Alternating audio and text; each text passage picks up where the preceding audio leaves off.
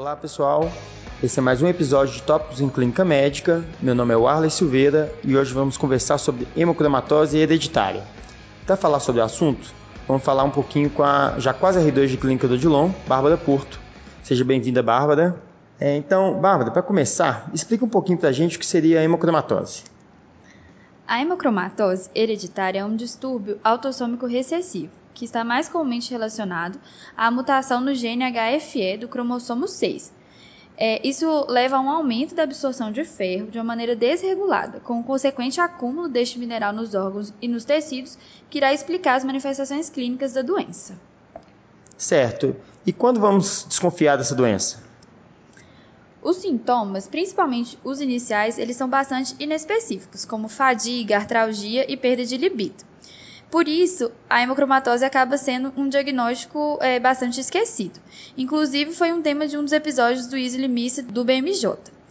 É, devemos desconfiar da doença quando o paciente apresenta disfunção hepática sem uma causa bem definida, é, cardiomiopatia dilatada sem etiologia, na investigação de uma fadiga inexplicável, no diabetes, que se apresenta associado a um quadro de cirrose e de hiperpigmentação da pele.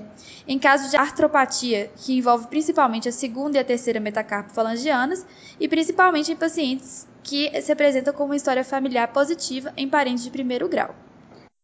Entendido.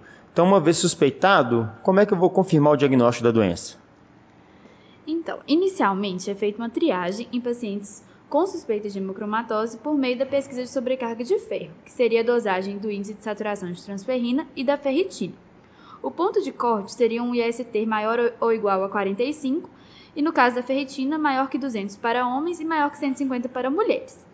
É, se ambos os valores estiverem negativos, podemos excluir com segurança o diagnóstico de hemocromatose com um likelihood ratio de 0,06. Uma ressalva que a ferritina é um reagente de fase aguda, e, portanto, não devemos basear somente em um valor isolado elevado de ferritina para so solicitarmos o teste genético. Essa é até uma recomendação do Choosing Wisely do Canadá. É, então, o diagnóstico é feito pela pesquisa da mutação genética, que seria o C282Y e o H63D. O genótipo homozigoto para o C222Y é o diagnóstico da doença.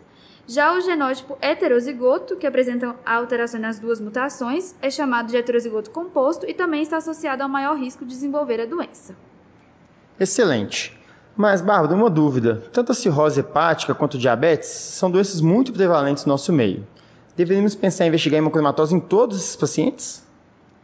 No caso da cirrose, é, somos mais permissivos. É uma, até uma recomendação do Guideline de Hemocromatose pesquisar a sobrecarga de ferro em todos os pacientes com cirrose, visto que essa é a manifestação mais comum da hemocromatose e também define prognóstico. Já no caso de diabetes, é, os estudos são muito divergentes e a maioria dos pacientes que apresentam diabetes secundária à hemocromatose já vão se apresentar com outros sinais e sintomas relacionados ao acúmulo do ferro. O diabetes não é uma manifestação que ocorre isoladamente.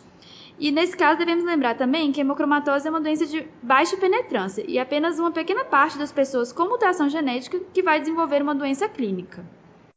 Muito bem. Então, uma vez confirmado o diagnóstico, quais serão os próximos passos?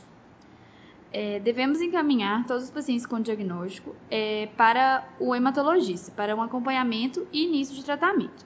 O tratamento de escolha é a flebotomia e, no caso da hemocromatose, muitas condições associadas a doenças podem ser revertidas com o tratamento. É, a pesquisa de lesão de órgãos alvos também está indicada e é recomendado para todos os pacientes a realização de ultrassonografia abdominal e de um ecocardiograma. O rastreio de diabetes também está indicado. Os, os demais exames serão guiados pelos sintomas. Orientar os pacientes é, para evitar o consumo de álcool e recomendar o screening para todos os parentes de primeiro grau. Entendido. E como é feito esse screening dos parentes de primeiro grau? Então, deve ser feita a pesquisa de sobrecarga de ferro por meio da dosagem do, do IST e da ferritina e, concomitante, solicitar os testes para mutações genéticas. É, esses exames deverão ser realizados preferencialmente entre 18 e 30 anos de idade, quando os sintomas da doença ainda não se manifestaram. Excelente. Então, para finalizar a conversa, deixar aqui algumas mensagens-chave sobre hemocromatose hereditária.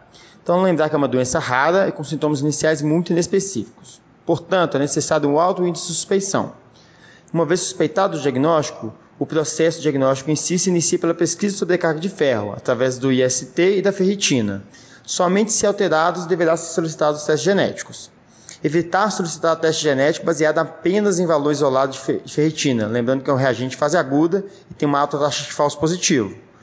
Uma vez diagnosticado, lembrar de pesquisar a lesão de órgão-alvo, ultrassom de abdômen, eco e rastreio de DM para todos e os demais exames guiados por sintomas. Encaminhar para o hematologista para início do tratamento efetivo, que é a flebotomia, que é o tratamento de escolha e pode amenizar ou mesmo reverter a maioria das complicações relacionadas à doença.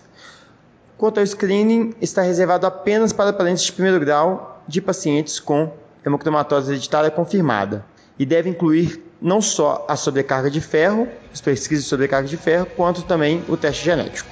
Isso aí, pessoal. Obrigado. Até a próxima. Gostou do podcast? Quer receber os novos episódios do Tópicos no momento em que eles forem publicados, no seu dispositivo e sem precisar fazer nada? Basta assinar o Tópicos em Clínica Médica no Spotify, no Deezer ou no seu agregador de podcast favorito. Não deixe também de acompanhar nosso canal no Instagram, o arroba Podcast, onde nós vamos publicar as referências dos episódios, além de material complementar para ajudar no aprendizado. Lá também é o canal de comunicação com a nossa equipe para fazer comentários, críticas ou até para sugerir pauta para os próximos episódios. Até a próxima semana.